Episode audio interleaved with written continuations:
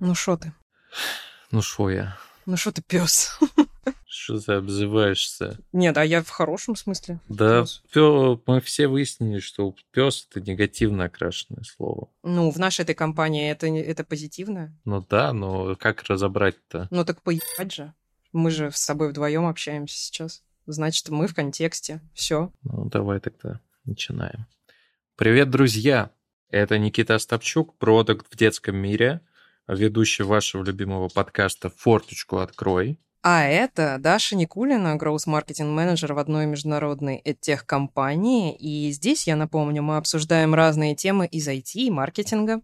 Сегодня у нас в гостях был Филипп Щербанич, senior backend engineer в одной очень крупной международной компании, которая занимается созданием дейтингового приложения.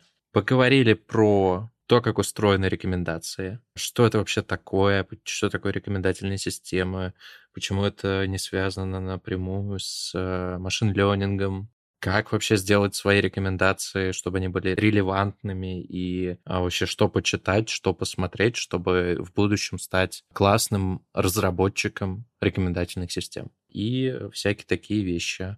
Было очень круто. И еще про то, где найти свою любовь. Ты забыл. Черт, да, ты права. А знаете, что будет выражением максимальной любви к нам? Если вы прямо сейчас поставите лайк этому выпуску, потому что, в принципе, уже можно. И, например, еще 5 звезд на Apple подкастах или подписаться на Spotify. В общем, давайте слушать.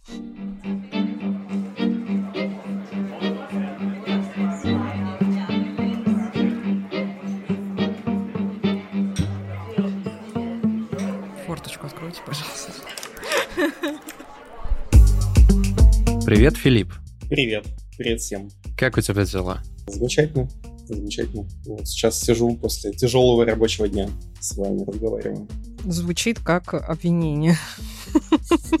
Нет, это не обвинение, это просто факт. Ну давай тогда это, расслабляйся как-то, давай расскажи немного о себе, чем занимаешься и все такое. Да, ну, собственно, я программист, э, работаю программистом много лет уже, чуть больше 11, наверное.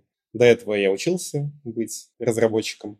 Начинал работать в веб-студии, потом работал в сфере онлайн-рекламы, сейчас работаю в сфере онлайн-знакомств. Но э, если говорить о моих личных интересах обо мне, ну, мне нравятся стандартные вещи.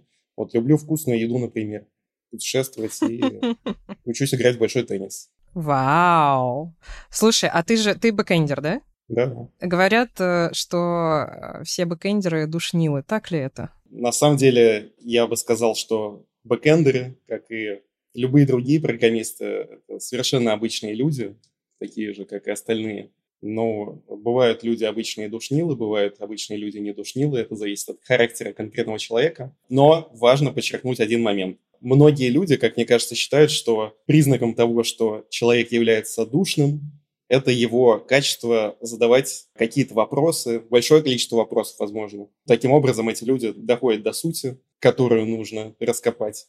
Вот если смотреть на это с такой точки зрения, тогда ну, вероятность того, что вы встретите программиста душнилу, гораздо выше, чем другого э, человека, потому что в этом состоит наша профессия. Мы постоянно задаем вопросы сами себе, либо нашим коллегам. Правильно поставленный вопрос, как говорится, это уже половина ответа.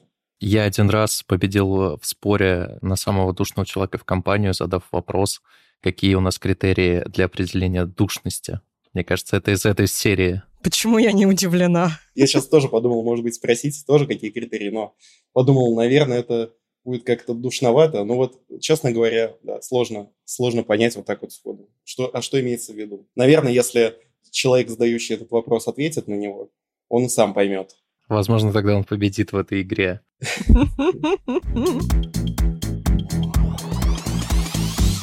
Давай поговорим про то, как ты вообще стал бэкэндером. Как люди к этому приходят? Какой был у тебя путь? Когда такие вопросы задают, хочется сказать, что я начал заниматься программированием с 8 лет, всегда мечтал им стать.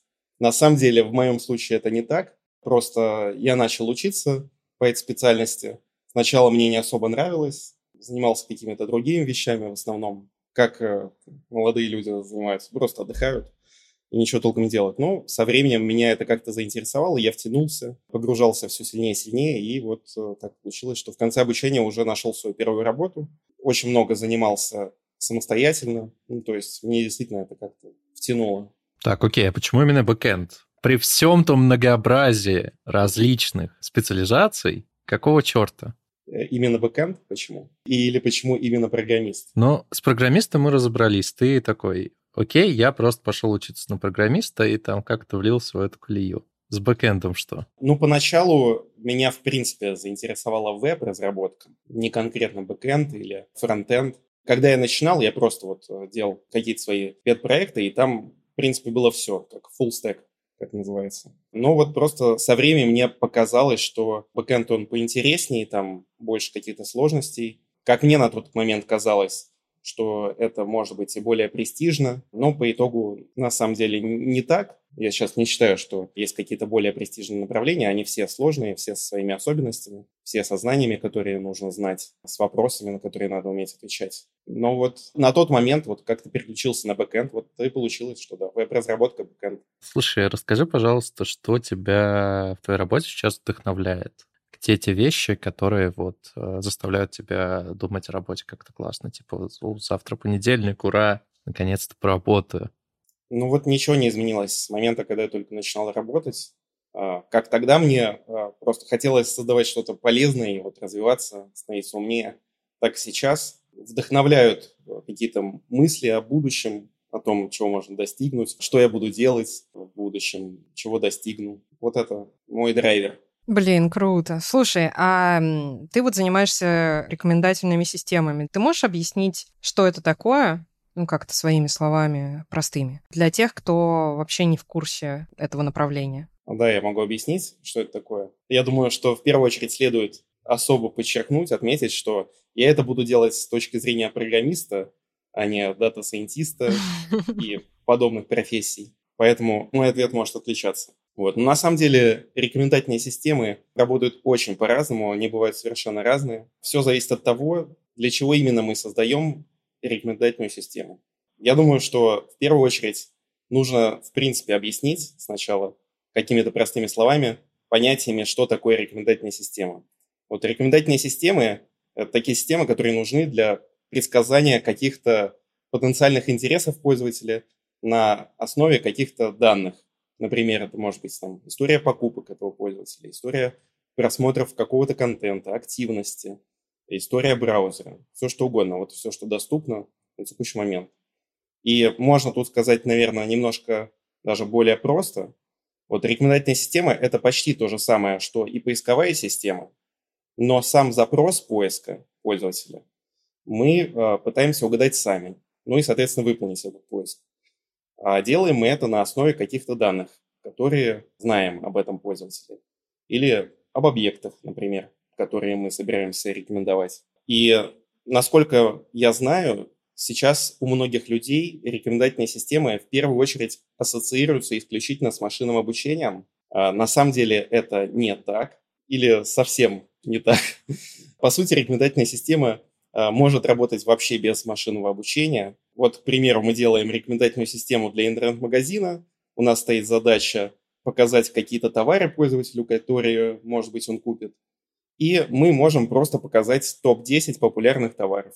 Это будет рекомендательная система, которая в некоторых случаях может работать даже лучше, чем ML-моделька обученная, если ее плохо обучили, например. Мы можем пойти дальше. Мы можем вот взять товары, например, посмотреть, которые пользователь лежат в корзине, которыми он интересовался, посмотреть основные категории, которыми он интересовался, и показывать только рекомендации таких товаров, топ- топ-10 товаров, самых популярных по покупкам, именно в этих категориях. Ну вот будет рекомендательная система чуть получше. Это действительно будет работать хорошо. И мы можем буквально даже просто показать какие-то случайные товары. Это тоже будет называться рекомендательной системой. Но, конечно, сейчас в современном мире алгоритмы машинного обучения очень полезны в этой задаче. Они полезны в первую очередь потому, что они могут на основе данных, которые мы предоставляем для обучения, ну и впоследствии для предсказания, они могут найти какие-то связи, которые вот э, обычный программист, он может не учесть, не знать о них. И с помощью вот этих каких-то сложных логических цепочек предсказать что-то очень хорошо. То есть, э, на самом деле, рекомендательная система – это что-то такое большое, комплексное, сложное. Оно в конечном итоге состоит из многих модулей, и со временем жизни системы рекомендательной это все усложняется и усложняется. Надеюсь, э, у меня получилось ответить понятным образом на этот вопрос. Слушай, ну мне понятно. Я человек довольно далекий от рекомендательных систем. А вопрос э, со стороны зала. А один человек может создать рекомендательную систему? Да, может, конечно. Вот даже я привел пример э, топ-10 товаров. Ну, кто это не сможет. Но если этот человек, конечно, знаком с SQL, ну, я думаю, что да, это ему по силам сделать. Если этот человек вообще ну, не знает, что такое программирование компьютера, но он не сможет. А так, да, любой, абсолютно любой программист может сделать какую-то простейшую рекомендательную систему. Более того, в современном мире можно даже использовать какие-то готовые библиотеки для того, чтобы внедрить машины обучения в этот процесс. Да, можно потыкать, попробовать. То есть, да, это доступно сейчас всем. Короче, один шарящий э, программист может в целом затащить целую рекомендательную систему и вот заставить ее работать и повысить метрики. Правильно понимаю? Один не шарящий программист может создать рекомендательную систему и даже повысить ее метрики с какой-то вероятностью. Сейчас это, я бы не сказал, что это очень сложная задача, очень много а, информации в интернете, очень много готовых библиотек, а, да и просто вот, э, если у человека присутствует какое-то чувство логики, он сможет сделать рекомендательную систему, просто вот основываясь на каких-то даже базовых понятиях. Ну вот популярны какие-то вещи, можно их порекомендовать, значит. Э, вероятность того, что их купят, она выше, чем какие-то случайные товары, но просто потому, что они популярны в целом. Да? Ну вот, итеративно улучшаем этот процесс и делаем более качественную рекомендательную систему любой человек с этим справится. Я тут, кстати, хочу сказать, что в принципе, если ты показываешь какие-то товары, это уже повышает вероятность, что их купят. Да. Даже не прибегая вообще ни к какой логике, просто показывать дополнительные товары, там, где их раньше не было, уже повышает эту вероятность. На самом деле, я бы сказал, что тут не все так просто. Вот, предположим, у нас есть какой-то интернет-магазин. Мы все сегодня по примеру интернет-магазина. Вот работает он, предположим, успешно. Там есть какие-то пользователи. И вот мы решили сделать рекомендательную систему, а, вывели блок с рекомендациями, а у нас в целом экосистема наша стала хуже работать. Просто это комплексная задача, и не всегда просто внедрение рекомендаций может улучшить пользовательский опыт. А значит, мы можем потерять каких-то пользователей. То есть тут, конечно, важно уметь анализировать то, что мы делаем, и проверять результат конечный. Так, раз уж мы подошли к этой теме эффективности, успешности рекомендаций, я не могу просто у тебя не спросить, как вообще сделать так, чтобы эти рекомендации были максимально релевантными всегда? Какие вообще паттерны используются во всем этом деле? На этот вопрос не просто так сходу ответить, потому что в первую очередь важно понять, что подразумевается под качеством результата, который мы возвращаем в результате работы нашей рекомендательной системы. То есть критерии оценки результата могут быть совершенно разными. Они зависят от бизнеса или от проекта, который мы делаем. Основной критерий может быть э, доход компании, либо пользовательский опыт, там, retention, если мы говорим о каких-то системах, где подразумевается, что там, пользователь должен возвращаться. То есть в первую очередь, конечно, важно определить какие-то критерии оценки, важно понять, что мы хотим улучшить вообще. Далее, чтобы сделать успешную какую-то рекомендательную систему полезную, важно уметь оценивать ее работу в экосистеме, важно уметь оценивать то, как она влияет на пользовательский опыт, то есть нужно уметь анализировать то, что было до и после. Если у вас какой-то проект, допустим, а, его посещает одно количество людей, и вы не занимаетесь анализом того, что реализуете в этой системе, в первую очередь нужно заняться этим вопросом, нежели добавлять рекомендации, потому что блок рекомендаций вам может принести какой-то профит, но вы сломаете что-то другое этим. Какой-то другой пользовательский опыт. Поэтому это такой тонкий момент. В первую очередь надо думать об этом. Ну, а, а что касается каких-то паттернов и так далее, ну, это все очень индивидуально. Вот взять один какой-то магазин по продаже электроники и внедрить во второй магазин по продаже электроники такую же рекомендательную систему, ну, не факт, что это вообще заработает. Потому что другая аудитория, другой проект, другие критерии какие-то, оценки пользователям товаров, то есть очень комплексный вопрос, тут все очень-очень индивидуально. Окей, ну, то есть, на самом деле, все-таки, если попытаться в какой-то понятный набор буллет-поинтов это превратить, то первый пункт — это вообще понять, какую цель мы решаем с помощью нашей прекрасной рекомендательной системы. Пункт номер два — это научиться отслеживать эффективность этой рекомендательной системы, насколько хорошо она справляется с этой целью в контексте всего продукта. И пункт номер три, получается, это проводить постоянные эксперименты, где мы меняем логику и понимаем, какая из этих логик там лучше всего работает в нашем конкретном случае. Да, совершенно верно. То есть можно, я думаю, это назвать немножко по-другому. Можно сказать, что система должна быть гибкой. Все меняется, и даже в рамках одного проекта экосистема меняется, а значит и рекомендации должны тоже каким-то образом меняться. Окей, слушай, ты говорил про ретеншн, и у меня прям очень каверзный вопрос возник, связанный с ретеншеном и рекомендательными системами и вот этим вот всем. Ты сейчас работаешь в компании, которая делает дейтинговые приложения, и я подозреваю, что одна из главных метрик этого продукта — это, собственно говоря, ретеншн.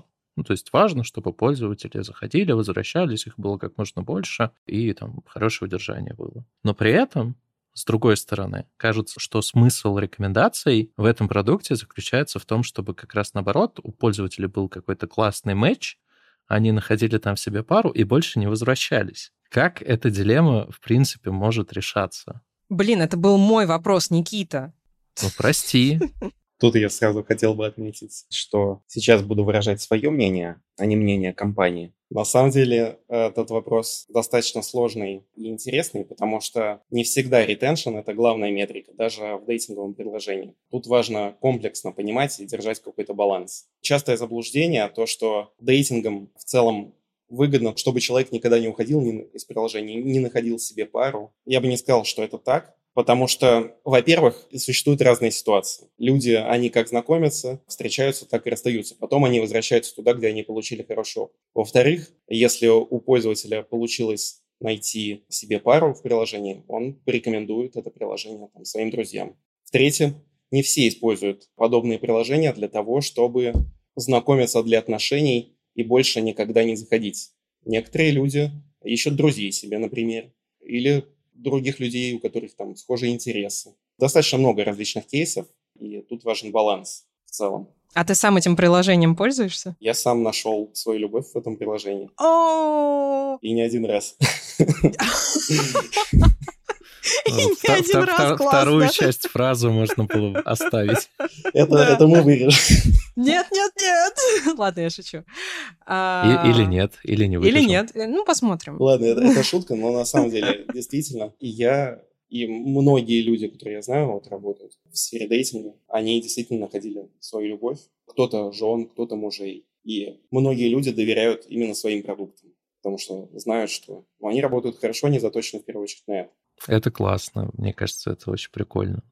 У нас был вопрос про то, как поменялся твой взгляд на дейтинговые приложения, потому что, ну, это немного, кажется, такая чуть-чуть маргинализированная штука, капельку совсем, да, что, кажется, есть такое мнение в обществе, что приложение для знакомств, ну, это что-то неестественное. Да? Но ты уже ответил на этот вопрос. Ну, мне кажется, на самом деле даже вот это мнение, оно немножко меняется с ходом времени, потому что люди понимают, что в целом это нормально вполне искать в интернете или в специализированных сервисах себе пару. Ну вот кто-то ходит, например, в какие-то компании, которые занимаются там, не знаю, подбором невест. Кто-то там знакомится в библиотеке, а кому-то комфортнее знакомиться в интернете. Лично я не вижу в этом никаких проблем. И скажу больше, до того, как даже работать в этой сфере, ну, я пользовался этим приложением по мере необходимости. Не было такого ощущения, что это что-то плохое. Слушай, ну у каждого приложения просто своя репутация. Не будем приводить примеры, но Мне кажется, это прям важно отметить. Просто вот лично я нормально отношусь к приложениям, просто потому что у меня есть куча примеров. Там моя лучшая подруга, она замуж вышла чуть ли не с первым матчем. Не с тем приложением, в котором ты работаешь, но факт остается фактом.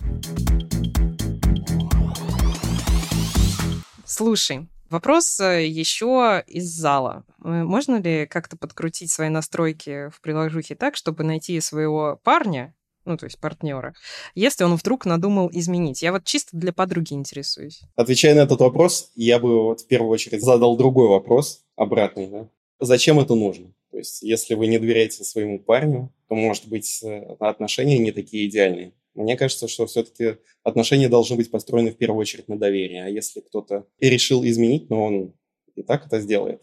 Не в этом, так в другом приложении. Откуда, скажем так, уверенность, что он именно тут находится. Ну да, согласна. Но если такой вопрос возник, то, в принципе, уже отношения не идеальные. Но чисто технически такая возможность есть или нет? Чисто технически все данные защищены, даже для а, работников подобных приложений, во всяком случае крупных. Я не знаю, что касается каких-то малых компаний, но вот в крупных компаниях это все строго.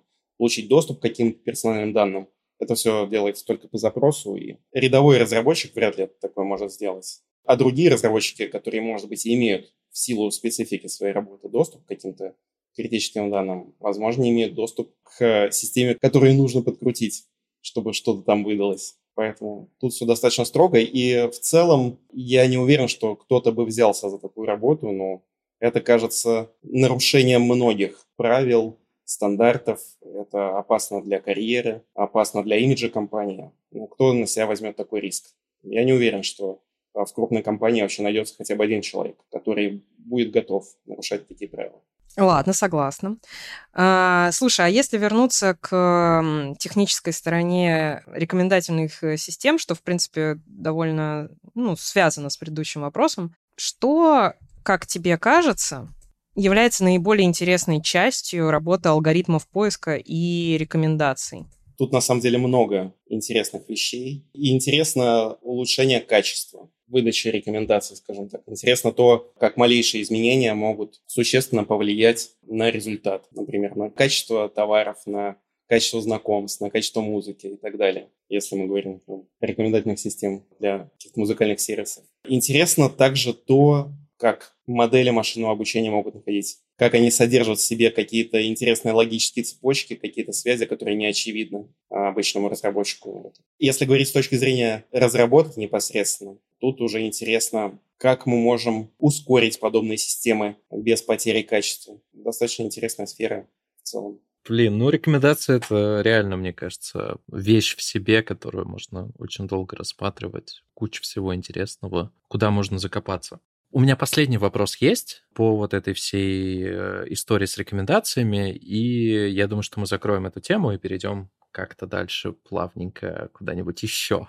Посоветуй, пожалуйста, какие-то книги, курсы, не знаю, блоги, э, любую информацию, которая может быть полезна человеку, который вот хочет как-то лучше в это погрузиться во все, лучше понимать, как устроены рекомендательные системы, рекомендательные модели, может быть, даже где-то там работать вместе с тобой там, над рекомендациями в дейтинге. На самом деле сейчас полно какой-то информации в интернете. Ну, то есть, мне кажется, Э, можно начать свой research с каких-либо статей, где показываются реальные примеры с кодом. Ну, на Хабре, например. Можно воспользоваться таким сервисом, как Kaggle. Там в том числе есть и задачки по рекомендательным системам. Можно посмотреть, как решают такие задачки другие люди.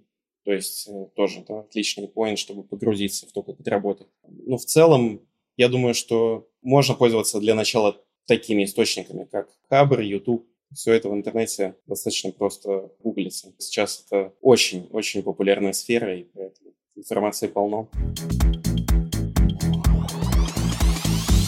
Кажется, пришло время для нашего финального вопроса. Ну, я думаю, что, в принципе, да, можно задавать. Тогда вот я эту честь тебе предоставлю, Тарья. Спасибо, Никита. Филипп, Представь себе ситуацию. Тебя закинуло в прошлое, и ты встретил себя в самом начале своего карьерного пути. Какой совет ты бы сам себе дал? Покупай биткоин. ни о чем не думай. Понятно, такого ответа у нас еще не было. Давайте на этом заканчивать.